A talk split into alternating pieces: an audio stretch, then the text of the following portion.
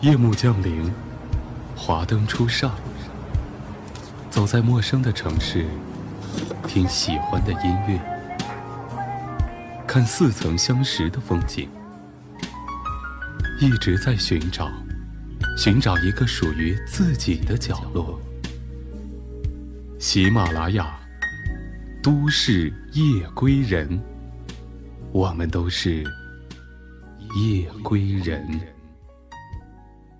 有一段台词，让你久久回荡心头。从现在开始，你只许疼我一个人，要宠我，不能骗我。答应我的每一件事情，你都要做到。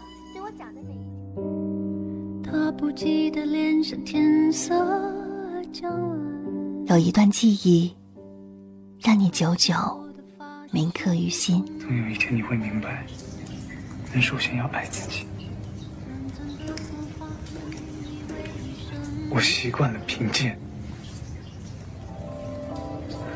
我没有办法。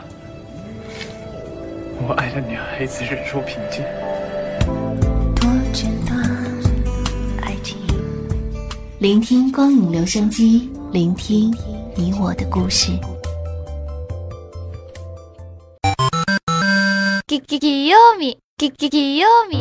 二零一四年九月一号，我就两岁了。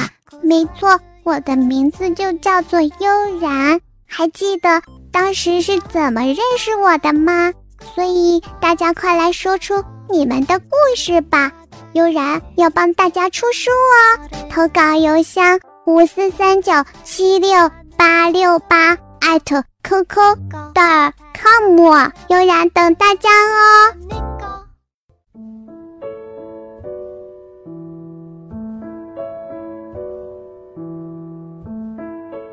电波前的耳朵们，你们还好吗？我是春晓，你还记得我吗？欢迎收听今天的《都市夜归人》，这里是喜马拉雅和悠然广播联合出品的光影留声机，我是主播春晓。最近为大家推荐的电影，无论是致青春还是八零后，都带有浓浓的回忆、怀旧的意味。特别是对于像我这样告别校园有一段时间的人来说，这种题材的电影确实会让我浸泡在曾经青涩的时光里不可自拔。那么今天要推荐的这部电影依然和青春和校园有关，这部电影就是最近上档热播的《同桌的你》。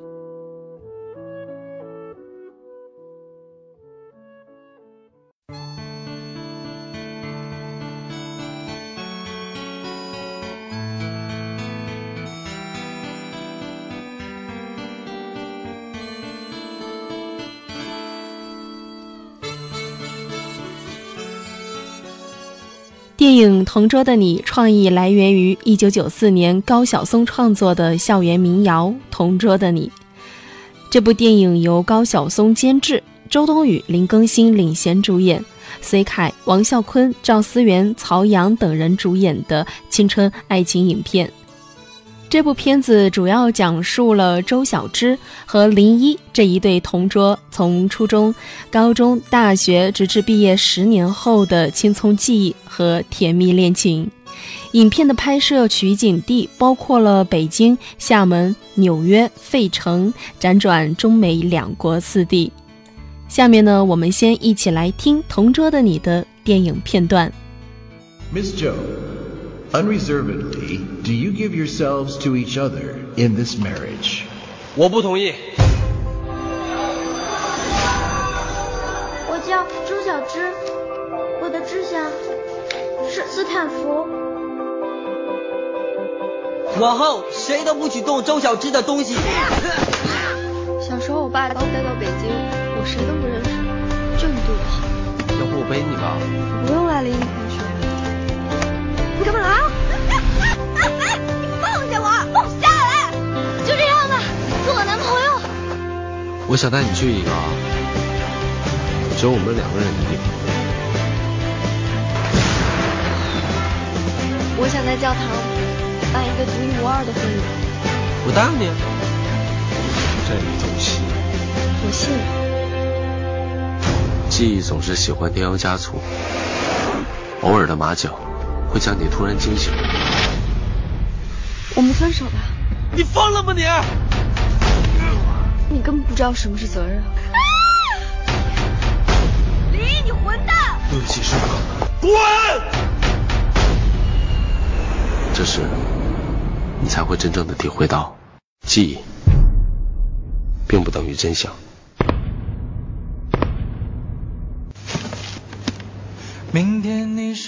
我已经不是当初那个林毅了。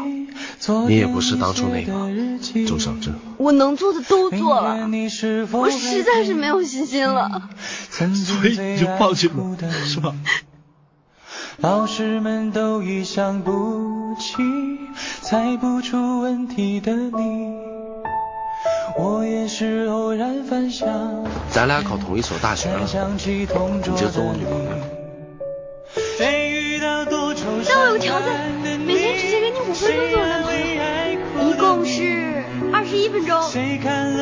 三分钟，给你十四分钟。你说我爱我一生一世，你说的话还算不算数？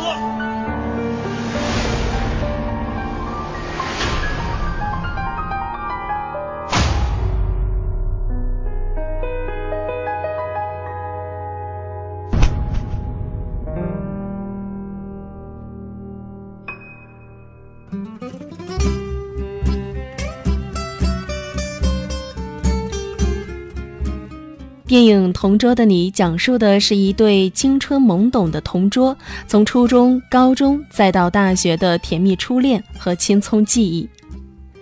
九三年的盛夏，戴着一副小眼镜、很文静秀气的转学生周小栀，结识了自己的同桌，坐在班里最后一排、喜欢捣蛋的林一的旁边。从此，他们一同经历了初中。高中和大学弥足珍贵的青葱岁月，两个人纯洁的爱情也一同绽放。林一对周小栀说：“总有一天我会带你去只有我们两个人的地方。”于是，一晃十年，当初的承诺不知是否已经实现。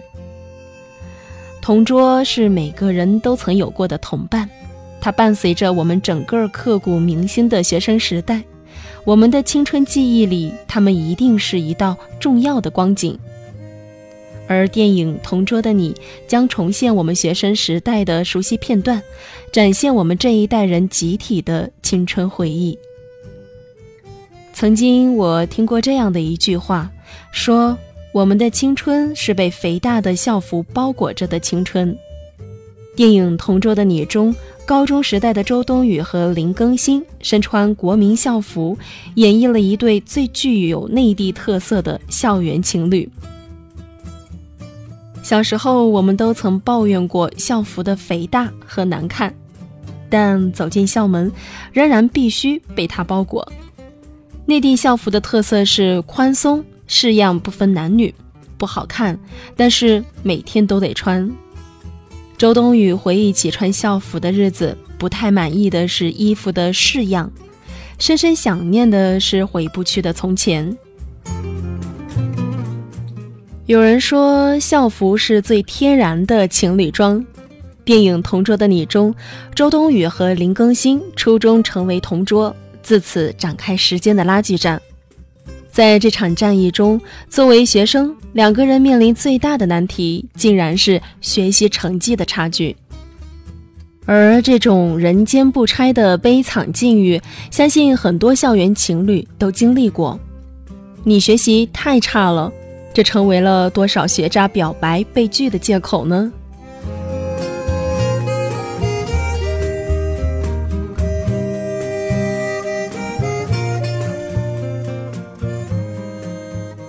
电影《同桌的你》辗转北京、厦门、费城、纽约四地取景，我想这样的取景是有导演独具匠心的用意的。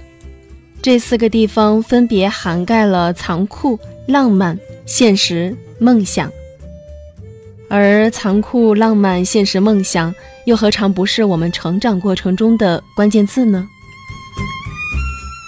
故事背景从一九九三年到二零一三年，横跨二十年之久。一经上映，便掀起了追忆青春的热潮。票房截止至今呢，已经成功突破了四个亿，取得了不俗的好成绩。在影片中饰演少年版周小栀的张子枫，结识了捣蛋的同桌林一，上演了一段温情搞笑的青春趣事儿。出演此片的张子枫不仅赚得好口碑，也获得了大批粉丝的喜爱，人气也是一路走高。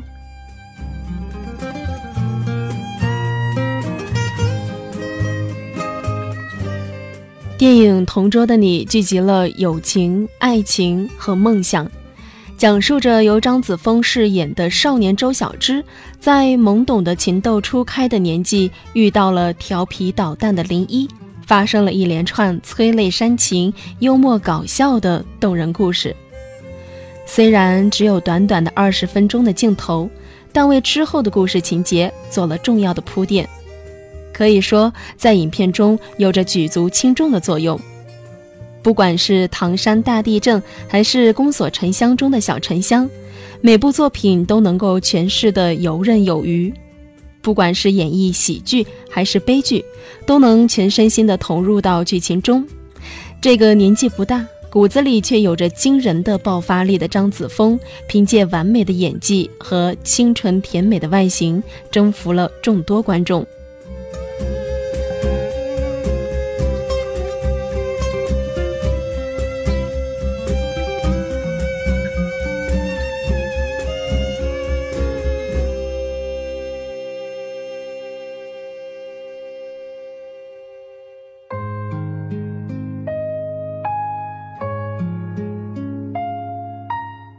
同桌的你唤醒了不少八零后、九零后的青春记忆，而拍摄这部电影的八零后新锐导演郭帆却是个能操着地道济宁话的济宁人。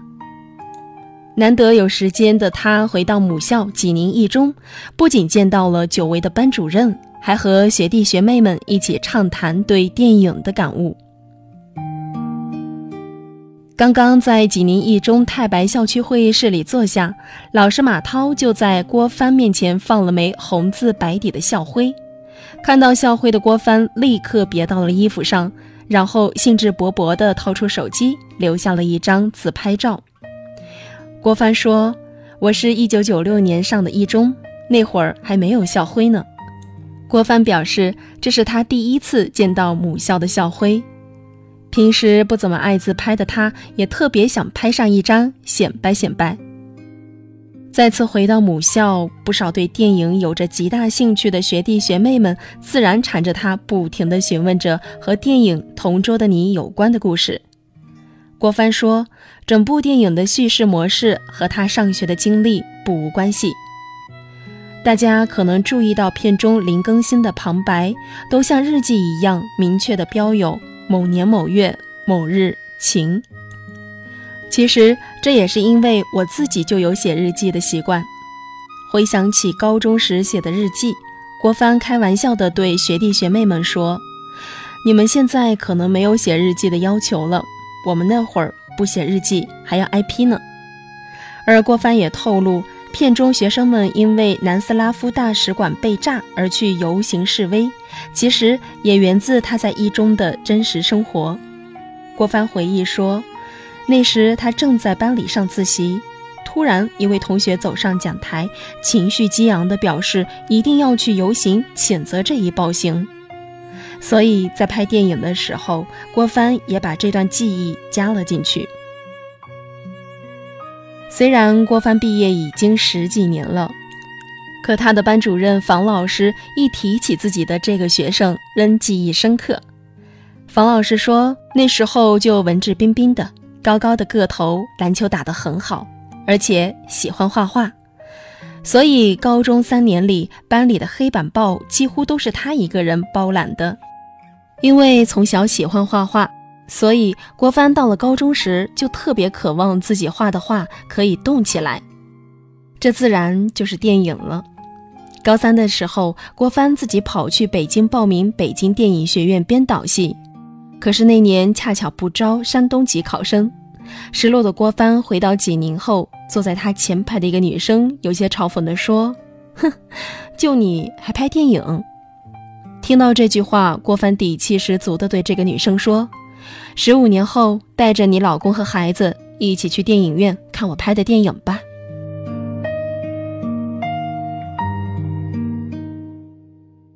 回想起那段往事，郭帆觉得这也是他走上导演之路的一个小动力。无奈的郭帆后来报考了热门的法律专业，但对专业不专一的他，大学里还拍了两部微电影，并且一毕业就带着一张法律专业的毕业证和两部微电影去北京的各大影视公司应聘导演。就这样，在北京一家电视制作公司找到工作后，郭帆一边在这个领域忙碌着，一边报考了北京电影学院的在职研究生。从此才慢慢的踏上了拍电影这条路。高中毕业后，郭帆回济宁的机会越来越少，可无论何时回乡，他都要去一中校园里逛一逛。郭帆说：“听说去年咱们启用了新校区，重新走进校园里。”郭帆说：“除了办公楼他不常去以外，校园每个角落都有着他的记忆，篮球场、小花园。”还有他上过课的教室。虽然毕业已久，可走进母校，郭帆仍然像一个孩子一样。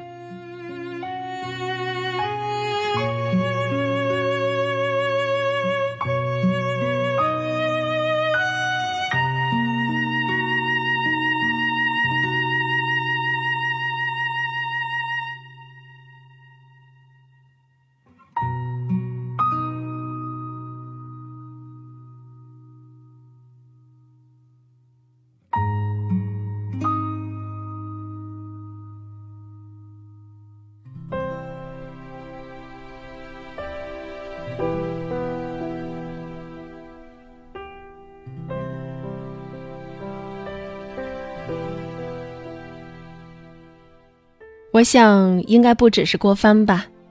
对于我们每个人来说，如果可以重新回到我们的母校，我们应该还是会像当年的自己一样，那样的开心，那样的纯粹，那样的幸福。此时收听节目的小耳朵们，你们有多久没有回到你们的母校了呢？青春、校园，这些都是太过美好的字眼。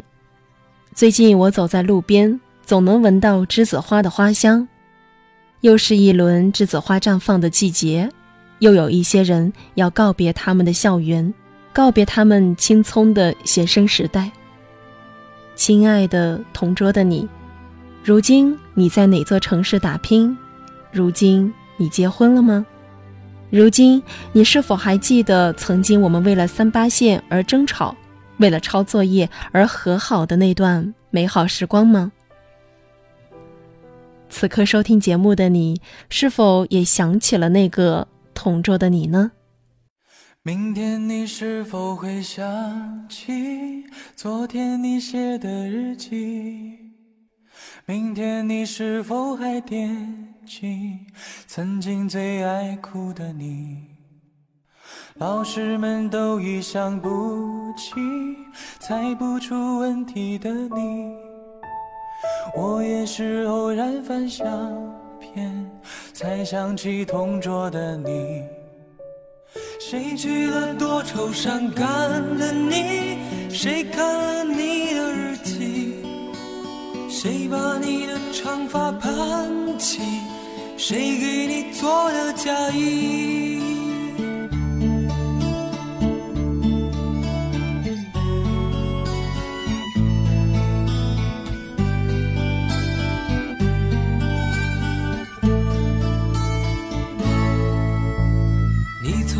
总是很小心问我借半块橡皮。你也曾无意中说。伙伴们可以在节目的下方留言，说出此时此刻你的心情。我是主播春晓，这里是悠然广播，你的专属调频。本期的光影留声机到这儿呢，就要跟大家说一声再见了。如果你想收获更多的温暖，可以关注我们的微信订阅号“治愈系广播”。或者可以在新浪微博上找到悠然广播电台，也可以关注我的个人微博悠然广播春晓。希望我们可以在声音的世界里相伴在一起。好了，下周三我们不见不散。